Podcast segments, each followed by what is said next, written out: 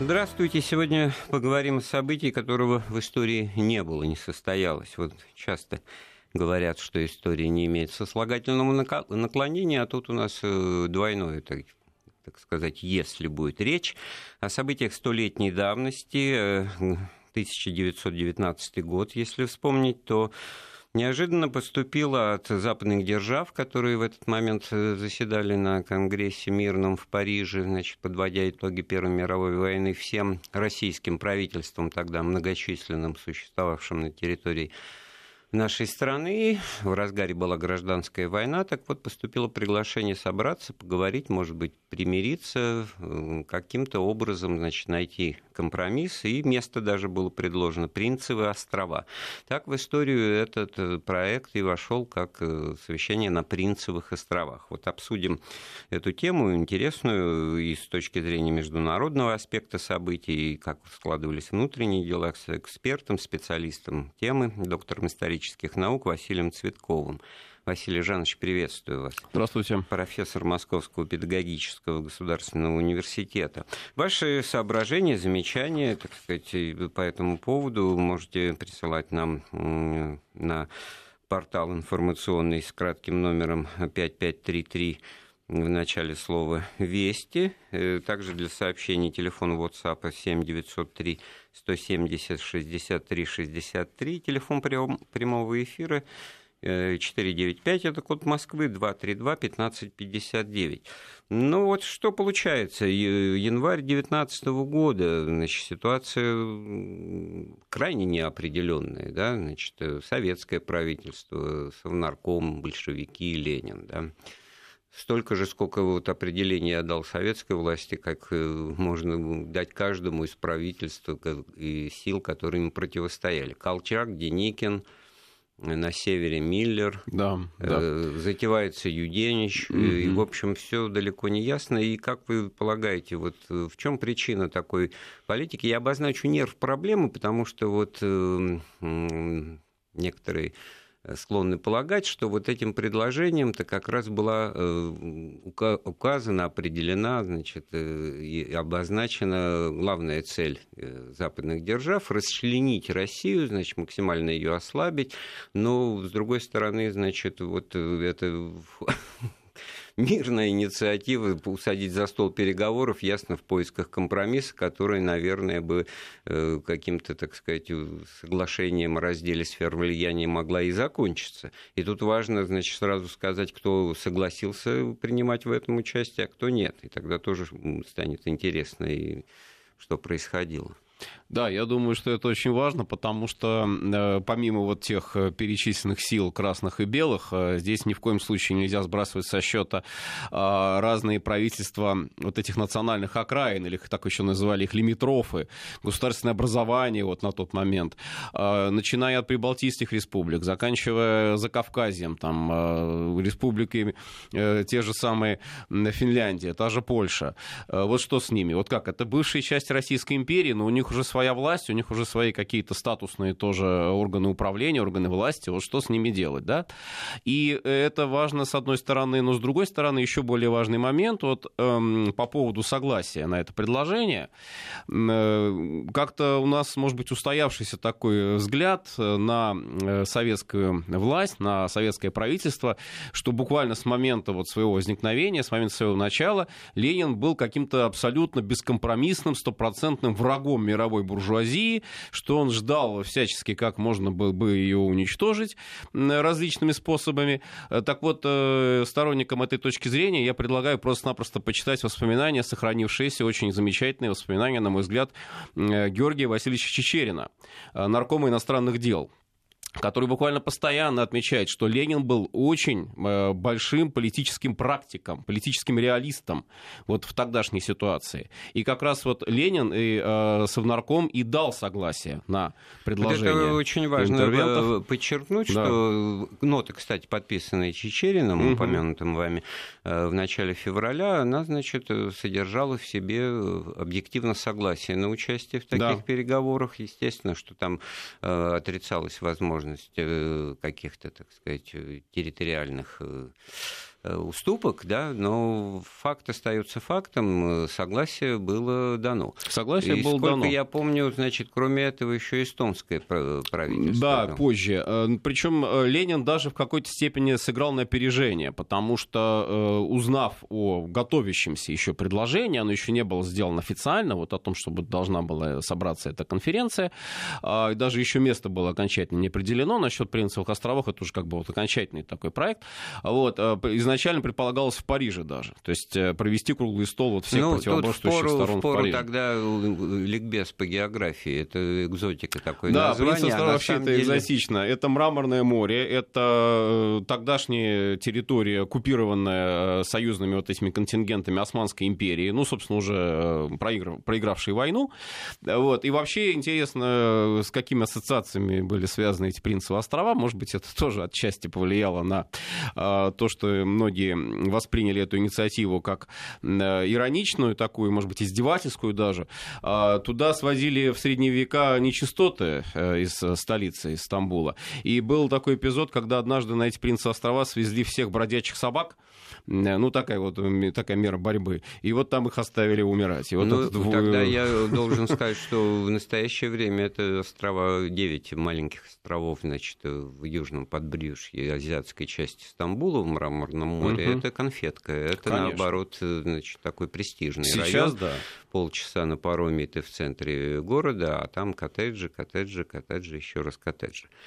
Вот. Но дело в том, что место доступное, что называется. Да, Прибыть вполне. туда можно было при желании это достаточно быстро, и, наверное, вот в этом-то смысл приглашения заключался. Плюс, как вы сказали, важное обстоятельство, к этому времени это э, Стамбул или Константинополь, и близлежащие территории были оккупированы войсками Антанты. Угу. Ну так вот, и получается, что логично было бы предположить, что, я не знаю, Колчак, Собчак, Деникин каким-то образом согласятся, но от них, наоборот, поступил резкий, недвусмысленный отказ. Вот в этом давайте. Очень резкий, более чем резкий, но об этом, я думаю, имеет смысл сказать чуть позже. А вот если обращаться к, к предыстории вот э, январских событий 2019 года, то эм, ну, достаточно вспомнить ситуацию, э, это и ноябрьская революция в Германии, это аннулирование Брестского мира, а, это вот то, что Ленин уже начал говорить как э, ну, человек, как... как политик, правящий государство, а как... а не какой-то там отдельный человек, захвативший власть. Казалось и... бы, надежда на мировую революцию начала да, сбываться. Да, да, более чем. Потому что как раз вот этот рубеж 18-19 э, годов, э, здесь мы видим очень успешные действия Красной Армии. Очень успешные действия Красной Армии, продвижение как раз вот на территорию Белоруссии, на территорию Украины, оккупированной немецкими войсками. Там ведь идея какая была у Антанты, а, и, в общем-то, многие надеялись вот из белого лагеря, а, говорили, что немцы уйдут, австрийцы уйдут, турки уйдут, но тут же буквально вот э, в спину за ними должны пойти союзные войска. А получилось так, что они отнюдь не, не спешили э, высаживаться в этих э, портах и э, Черноморья, и Каспия. И, по сути, получилось так, что как раз вот Красная Армия начинает и продвигаться вот в спину немецким ну, войскам. казалось бы, нет никаких оснований идти на компромисс, надо дожимать, и, собственно говоря, с одной стороны, да. это и продолжается. Вот не угодно ли, как говорили герои Булгакова Белой гвардии, а там вот действительно Киев-то 5 февраля 19 года да, да, да, да, как раз это событие. Армии, угу, да, это важное угу. событие. И тем не менее, накануне этого дня, значит, Чечерин отправляет ноту, в которой, значит, выражает согласие на мирные какие-то переговоры. Ну, с тем же Деникиным, получается. Да, получается так. Ну, опять же, вот здесь вот, я думаю, не стоит, может быть, преувеличивать тоже. С одной стороны и преуменьшать, с другой стороны преувеличивать успехи Красной Армии, потому что Ленин, опять же, вот еще раз это отмечу, как реалист, как человек такой довольно, может быть, скептически во многих отношениях настроенный по отношению даже к собственным подчиненным, он считал, что главное это не слишком завираться, не слишком вот как бы э, вдохновляться вот этими успехами, потому что, да, успехи есть есть. Но хватит ли сил на мировую революцию? В том ну, виде, как он это представлял. Уже, Осмотрительность. Сказать, и, не, и не лучше ли использовать вот эту возможность, Чечерин, в общем-то, об этом прямо пишет, использовать возможность вот этих предложений гипотетических а, в надежде на то, что удастся, опять же, вот э, как-то Антанту нейтрализовать в военном отношении, чтобы она ни в коем случае не э, помогала э, усиленно именно военными контингентами вот этим контрреволюционным силам, контрреволюционным правительством, и, пользуясь этой, условно условно говоря, передышкой, этими переговорами, ну, укрепить, еще более укрепить вот свое собственное положение а. в Москве и вот на территории, собственно, тех уже советских республик, которые начали формироваться на рубеже ну, 18 хорошо, вот годов. попытаемся понять логику действий западных политиков, насколько она была едина, осмысленной, дальновидной и подкреплена реальными возможностями. Э, наверное, все-таки военные и штатские как-то по-разному понимали, да. ну, то бишь консерваторы или либералы, или ястребы и голуби. Да, да, да. Ведь ну, на первом месте, и потом это тоже в советской пропаганде будет использовано как отражение реального факта, что солдаты там иностранных э, держав, вот, э, которые в портах все-таки присутствовали, uh-huh. Черноморье и Каспия, ну, как правило, значит, не горят желанием воевать и, в общем-то, в боевых действиях э, практически участие не принимать. Устали люди от войны, да. Точно. Вот насколько осмысливали, я не знаю, Климансоло, Джордж, Вильсон, там, маршал Фош вот эту, так сказать, ситуацию, или же они ее игнорировали? Они начали ее э, осмысливать и ощущать, наверное, только вот как раз э, первых недель, может быть, 2019 года. И по мере э, как бы вот уже эскалации ситуации, развития ситуации, то есть в феврале, в марте, в апреле 2019 года, они уже все больше и больше склонялись вот к тому, что сугубо военный такой вот рычаг давления на советскую власть, он бесперспективен. Тут достаточно вспомнить знаменитую фразу Ллойд Джорджа, а, произнесенную как раз в январе 2019 года, э, смысл которой заключался в том, что подавить военной силой советскую власть, бороться с советской властью военной силой, это безумие. Да вот. Но это с одной стороны. А с другой стороны мы видим, допустим, позицию маршала Фоша знаменитый э, маршал, герой войны, человек, который, собственно, вот принимал Э, уже решение, да. принимал вот этих вот немецких делегатов, и его позиция сводилась однозначно к тому, что армия может и должна продолжать э, боевые действия, ничего страшного, что там устали от войны, ну, ладно, устали, отдохнут, а мы направим, например, была такая идея, направить в Россию те части, которые не очень активно еще участвовали во время боевых действий в Европе, вот, э, была сделана ставка, в том числе вот, Фош это предлагал на американские контингенты, типа, что они не очень устали, вот э, что они там, ну, когда они начали воевать, да, вот в 18 году активно начали. Французы устали, да, вот американцы могут как раз вроде бы и свои дивизии э, продвинуть. Ну вот. Но это позиция военных. Военные люди, э, мыслящие очень часто вот так достаточно однозначно, односторонне. То есть дал приказ и пошли. Ну, ведь там же обещания вполне четкие были выданы, что вот с уходом немецких и австро-венгерских войск, соответственно, после крушения крушения этих империй и аннулирования Брестского мира, они не должны, так сказать, ситуацию в пустоту превращаться, они должны дождаться прихода войск Антанты. Да, а да. где же сенегальцев роты, как написано было, значит, да, на... да. именно и сенегальцев, печке, да. значит, в квартире Тоже. Турбиных, да. Вот, и а, были обещаны, действительно, там сербские квартирьеры, все слухи эти да, по Киеву, ну, по Украине ходили, сказать, ничего этого не состоялось. Нет, э, ну, состоялось, но в гораздо меньшей степени, в меньшей части. Э, значит, сербов э, вообще ждали вплоть чуть ли не даже до конца 2019 года, но это уже отчасти потому, что Сербия Югославия признала Колчака до Юра, и вот считали, что, значит, сербские войска должны вроде как переехать в Россию и там помогать Деникину взять Москву. Вот. Но э, реально, реально, все-таки вот действительно ситуация складывалась так, что э, генплан, вот условно говоря, по вводу войск был разработан, был принят, э, и мы знаем, что это по сути то же самое разделение сфер влияния, которое было утверждено Антантой еще в декабре 2017 года, вот это знаменитое соглашение о разделе сфер влияния 25 декабря 2017 года. Вот та же самая Англия, это прежде всего Средняя Азия, Закавказье, а французы Союза, это юг, это Донбасс, это полоса при Черноморье. Вот вроде бы это все, это они должны туда вводить войска. Э, план хороший с их точки зрения, да, но довольно далекий от реальности тогдашней. Почему? Потому что, вот мы об этом уже сказали, и это ни в коем случае нельзя забывать. У Ленина, вот, кстати, тоже по этому поводу, есть очень хорошая фраза. Мы отняли у Антанты ее солдат. Правда, это было сказано уже э, ввиду вот этих восстаний, которые начались потом у французов э, в Одессе, э, в той же самой. Вот. Но эта фраза очень значимая, потому что проливать кровь за, в общем-то, непонятные совершенно интересы, более того, с учетом вот того, что велась активная агитация большевиками среди французских воинских частей, ну, достаточно вспомнить, например, тоже многие наверняка смотрели фильм «Интервенция» с Владимиром Высоцким, вот, там в главной роли. Тоже вот как раз эти события здесь затронуты. Более поздние, правда, уже весна 2019 э, года.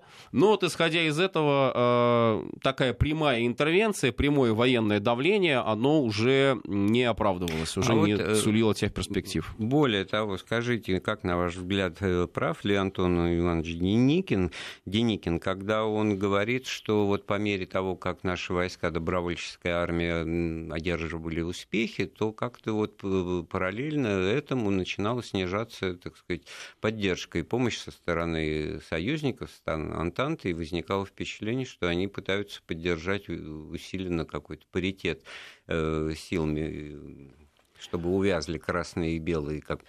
Ну, есть такая точка зрения, но я думаю, что все-таки вот напрямую э, взаимосвязь вот устанавливать между степенью поддержки вооруженной и э, желанием там продлить, оттянуть гражданскую войну или наоборот ее прекратить, вот такая прямая взаимосвязь все-таки она достаточно условна. Но это э, скорее эмоциональная да. оценка человека, который, значит, вот Деникин пытается, но не может. Да. Лично очень сильно переживал вот как раз эти обманутые ожидания, потому что его как раз посланник генерал Щербачев, э, оказавшийся потом в Париже уже как военный представитель Деникина и Колчака э, в Париже, он-то как раз вот и э, сулил многие надежды. Он говорил о том, послал телеграммы, что порядка 25 дивизий будет отправлено Антантой на юг России.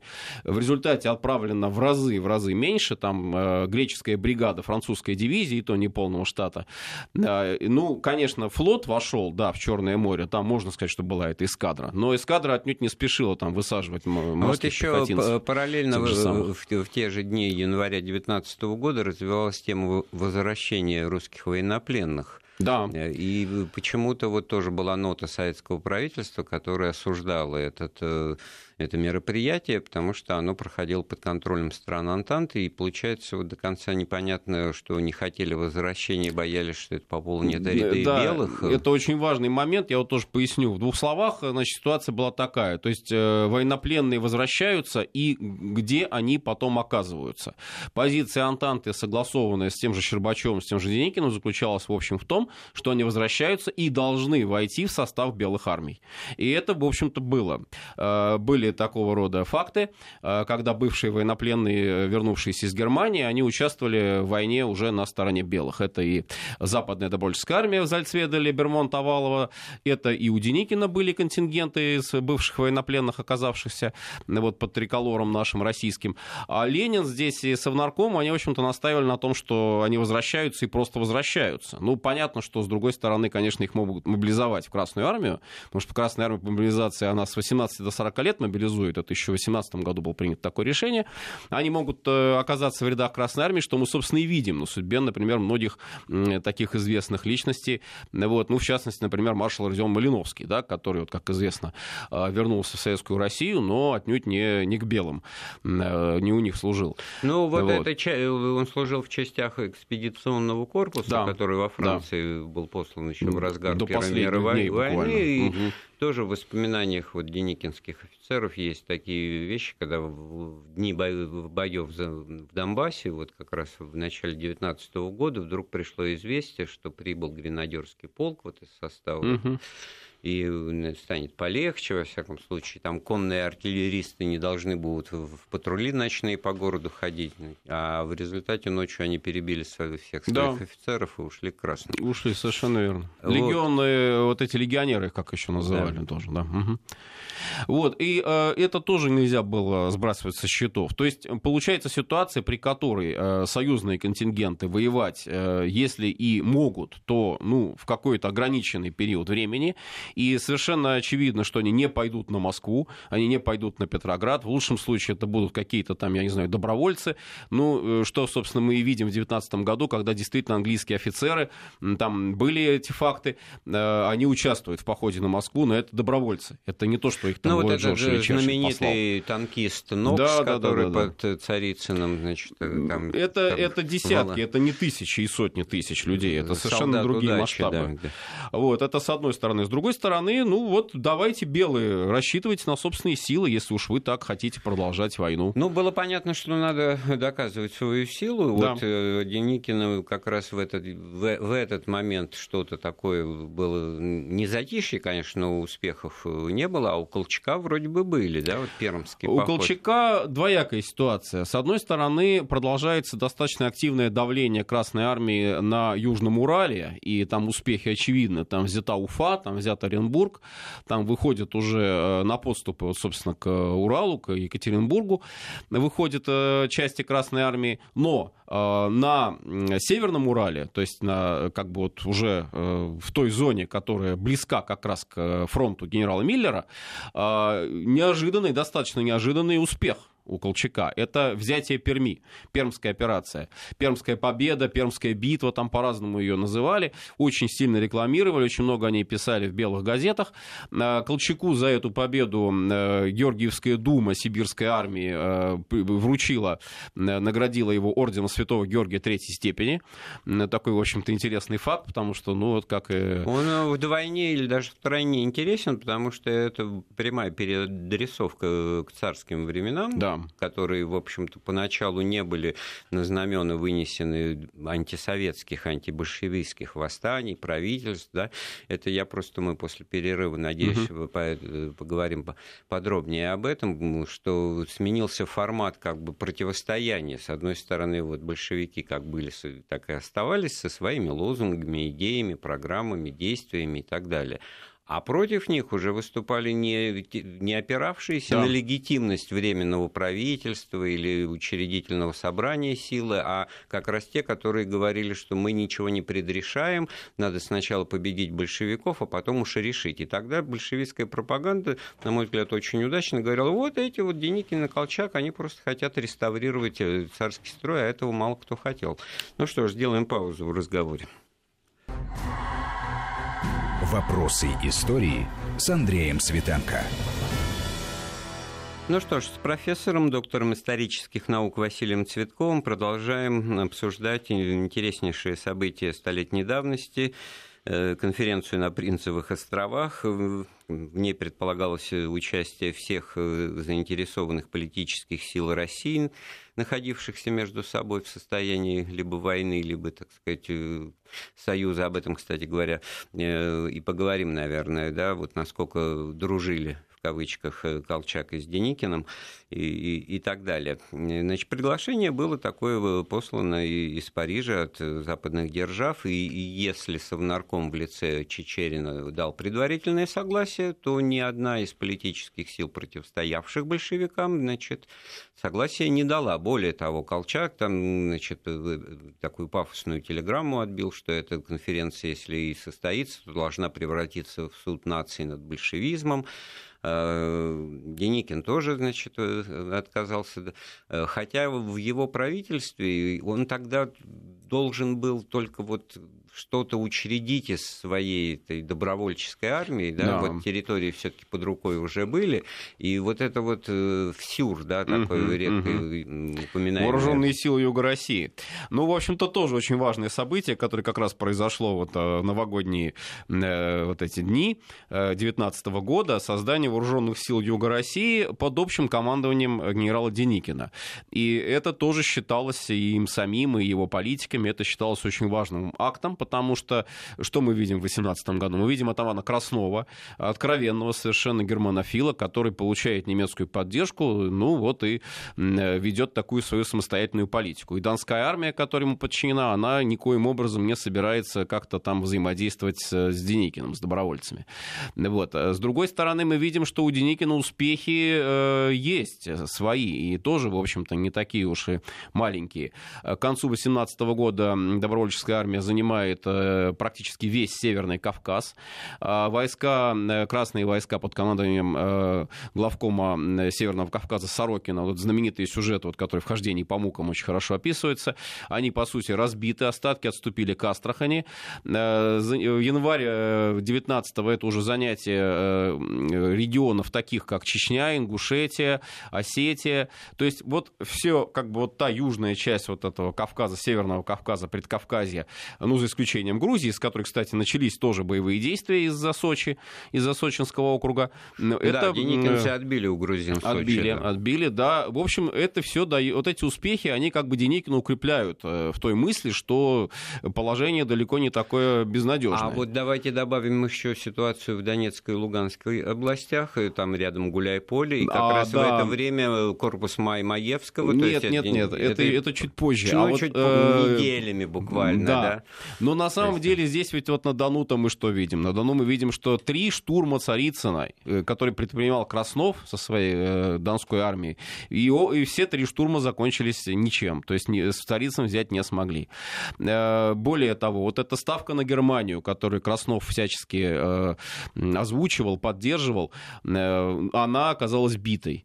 Э, Краснов последние недели, ну как Скоропадский тоже вот в какой-то степени, он пытается переориентироваться на 180 градусов. Он пытается заключить какое-то соглашение с Антантой, но ему уже не верят, ему уже не доверяют. В этой ситуации он уходит в отставку.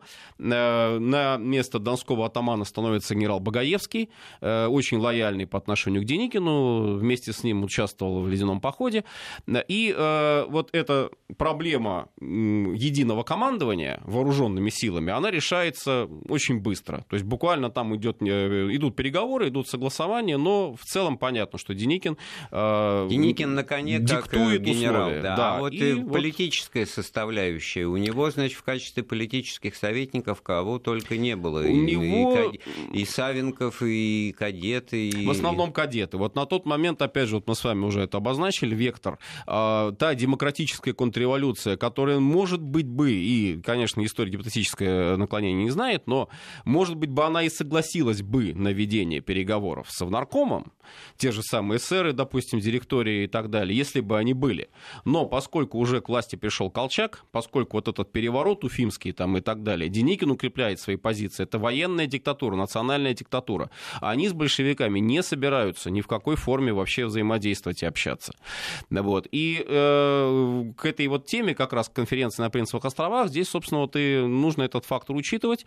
Кадеты, кадетские политики, они заявляют, что, конечно, после тех ужасов красного красного террора, кровавого красного террора, который мы видим там в Советской России с большевиками, тоже не может быть э, никаких переговоров.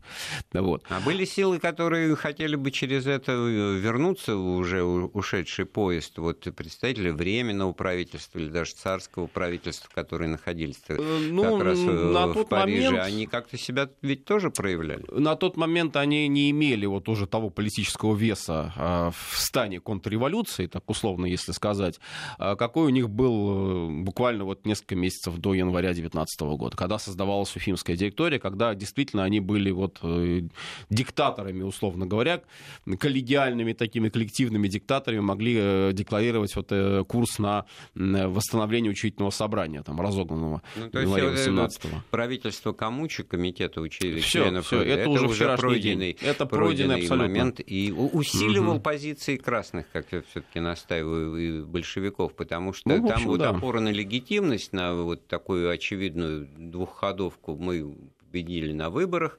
Это последнее, значит, что волю народа отражала, и мы в этом смысле ее отстаиваем. А все остальное, ну, включая и Колчака, и Деникина, ну что же, откуда-то появились с оружием в руках, ну просто путчисты, мятежники. Там, да, там. да. Кстати сказать, вот этот идея, тезис о том, что это захватчики власти, Ленин, в общем-то, и озвучил летом 19 года, когда объявил правительство Колчака и самого Колчака вне закона. Но это, правда, было уже в июле 19 А в январе еще этого не было. В январе э, ну, был как бы э, у Ленина такой, в общем, может быть, тезис о том, что эсеры и меньшевики, они же Колчака к власти-то и привели вроде бы как. То есть здесь была такая как бы э, позиция, что вот что им на себя как бы вот надевать какие-то страдальческие одежды, когда они сами виноваты, по сути, в том, что произошло. Ну, и я не знаю, насколько вот действительно это объективная была оценка. Скорее, может быть, это было представление у Ленина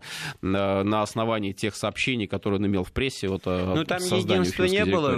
Вообще, вот в этом смысле очень интересная деталь, напрямую к нашему разговору, вроде бы не относящаяся, как раз последние дни января дискуссия развернулась в московском значит, райкоме партии РКПБ между представителями ВЧК и представителями Ревтрибунала. С одной mm-hmm. стороны, Петр, Слацис, известные имена, с другой стороны, Криленко, Николай, не менее известный председатель Ревтрибунала. И вот, значит, они обсуждали, стоит ли оставлять в прежнем виде чрезвычайную комиссию, и очень э, сильная, так сказать, вот э, оппозиция получается да. в лице адво...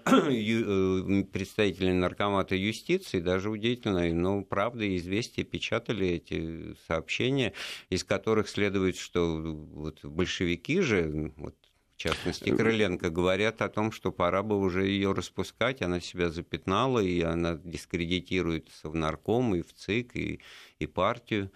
Ну, это очень важный момент тоже. Почему? Потому что, э, вот опять же, такая распространенная точка зрения, что у нас красный террор это прям вот с, там, не знаю, с 25 октября 2017 года и до, не знаю, там, когда закончился. Вот. А э, по сути-то, вот если посмотреть на разногласия внутри самого советского правительства, внутри самого советского руководства, мы ведь что увидим? Мы ведь увидим как раз вот эти конфликты ведомственные. Мы увидим более того, э, позицию в ЦИКа, позицию Э, руководство советского руководства, которое очень, ну, скажем так, ревностно э, смотрит на э, вот эти нарушения полномочий, на превышение полномочий. Вот сейчас вот, например, хочу как раз, может быть, дать некую рекламу. Проходит не, замечательная не надо слово, тем более, что здесь все свято и чисто. Да нет, здесь, ну это в таком, в другом смысле. Проходит сейчас выставка, выставочный зал федеральных национальных архивов э, на Большой Пироговской. Это где находится Государственный архив Российской Федерации и архив экономики. А выставка с таким, в общем, символическим названием «И пошел брат на брата». Э, уникальные там документы представлены. Я вот всех э, приглашаю ее посетить. Она будет работать до конца февраля, до 28 февраля. И помимо других разных документов, там содержатся очень интересные указания по поводу, в частности, красного террора в Крыму. В 2020 году, что вот как раз в ЦИК-то Советов и э, советские вот эти органы, они э, очень негативно оценивали деятельность Ревкома, Крым Ревкома и землячки в частности. Ну, не все а, помнят, что да. была такая большевичка, комиссарша, но, наверное, про образ вот в фильм-то вспоминали тоже. Ну, там, конечно, вот, где конечно. Алла Демидова играет. Я помню вас, вы пытали меня в контрразведке. Да, да. Ну вот, и вот это вот тоже идея какая, что совершенно не обязательно исходить из постоянного э, вот этой э, эскалации гражданской войны. Что да, можно где-то вот и отступить, где-то можно там, я не знаю, найти какой-то условный компромисс.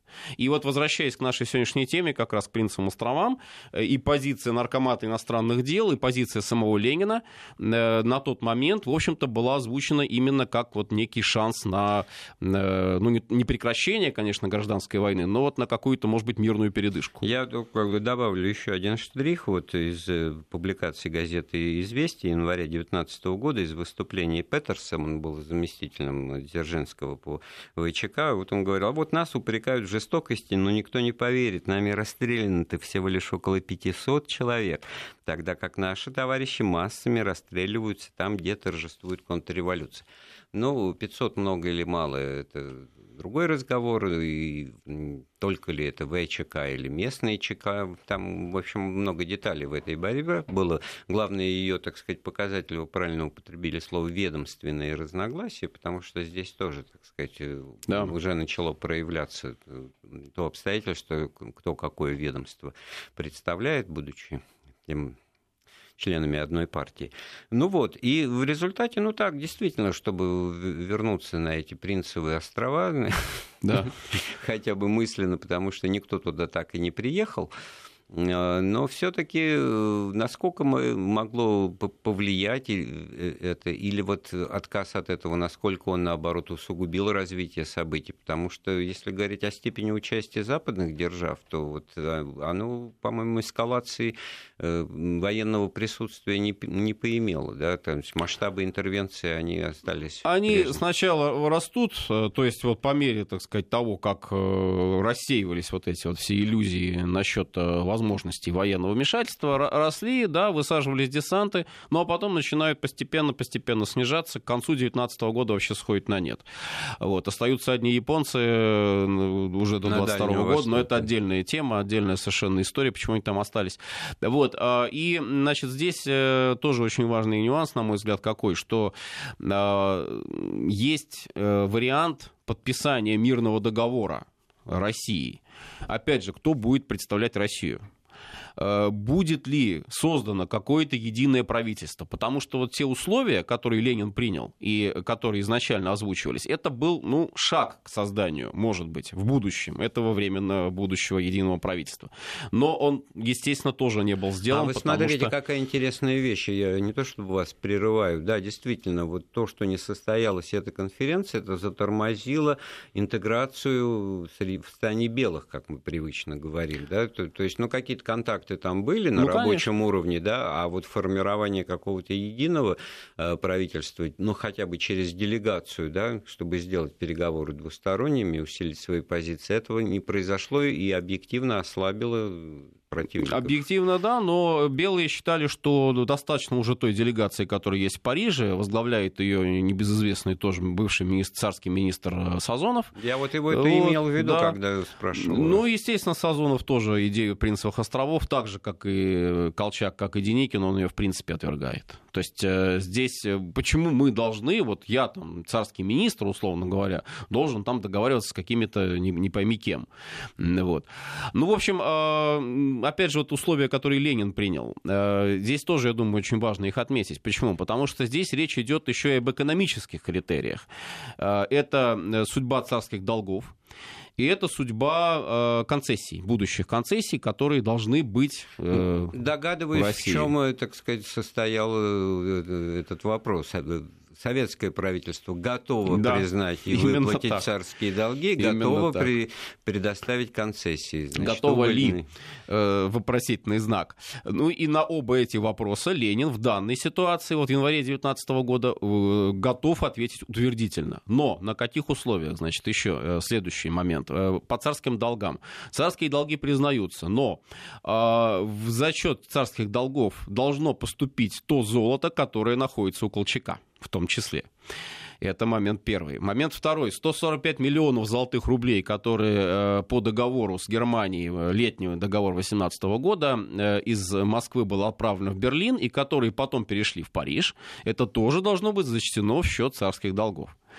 Это, это по поводу долгов. Второй момент, значит, по поводу концессий. По поводу концессий вообще здесь тоже это нужно отметить, что ну, такая своеобразная была козырная карта, которую Ленин считал, что всегда ее надо использовать в переговорах с иностранцами. И э, на этом, кстати, строилась и последующая даже советская дипломатия. То есть э, тезис, что вы можете нас признавать, вы можете нас не признавать, вы можете относиться как угодно, но вы не можете игнорировать наши экономические э, выгодные для ваших же компаний, для ваших фирм, для ваших вот всяких там буржуев э, многочисленных условия, которые мы, в принципе, готовы вам предложить. Вот. И вот этот экономический фактор, экономический э, условный вариант э, Лениным озвучивался позитивно, и э, более конкретно он был озвучен, когда в Москву, вот как раз по поручению Антанты, приехал такой, ну, тоже достаточно известный в те, в те годы человек, сейчас, может быть, он уже его фамилия мало кому что говорит, Уильям Буллит. Вот это миссия Буллита, миссия Буллита в Москву. А, встречался с Лениным, вел переговоры переговоры с Лениным и э, в целом вынес впечатление такое, что вот советское правительство это вполне переговорное правительство. То есть это люди, с которыми да, с ними можно вести какие-то отношения. А что, соответственно, Колчак, Деникин, Миллер, мы не уточнили, он был в Архангельске, э, да? Миллер э, на тот момент, кстати сказать, еще вот тут тоже интересный нюанс, и Чайковский, вот Николай Васильевич, который возглавлял правительство Северной области, старый социалист, социалист, старый народник. Вот как раз, может быть, это единственный вообще социалист, который остался в белом движении после разгома Уфимской директории. Вот, он достаточно однозначно оценивает эту ситуацию, то есть то же самое, это на переговоры идти нельзя. Большевики дискредитируют идеи демократии, подлинная демократия — это та демократия, которая будет в России только после э, созыва учительного собрания. Пока этого нет, значит, соответственно, никаких переговоров быть не может. Более того, у Миллера еще ведь и большие надежды на тот момент были на военную помощь со стороны Англии, со стороны Франции, Сербии, Италии. То есть эти контингенты на севере на тот момент стояли еще, активно участвовали в боевых действиях непосредственных. Э, это был единственный, наверное, такое вот исключение э, Северный фронт. И ну, считали, что рано ему уходить. Рано ему уходить с севера, рано им пока еще э, вести какие-то переговоры.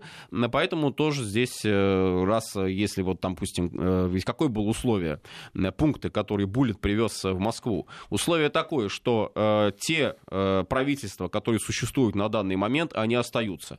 Войска, которые эти правительства располагают, то есть, условно говоря, армия Колчака, армия Деникина, армия Миллера и Красная армия РКК сокращаются пропорционально. Между ними не должно вестись боевых действий, но союзные войска, вот те интервенционистские контингенты, которые стоят на тот момент в России, обязательно выводятся, полностью выводятся из всех регионов. Ну а что мы видим на севере? А на севере тогда получается, что если англичане уйдут, то ну, сложное да. положение будет, да, у Миллера. Вот. Так что здесь его позиция тоже вполне понятна.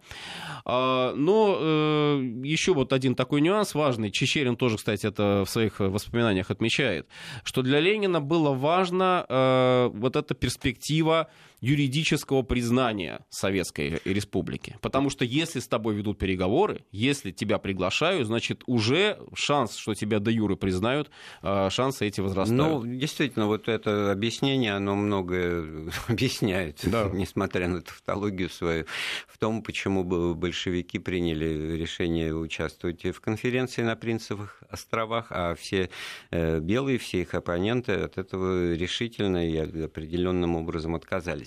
Подошла к концу наша э, программа. Большое спасибо. В гостях у нас был Василий Жанович Цветков, доктор исторических наук.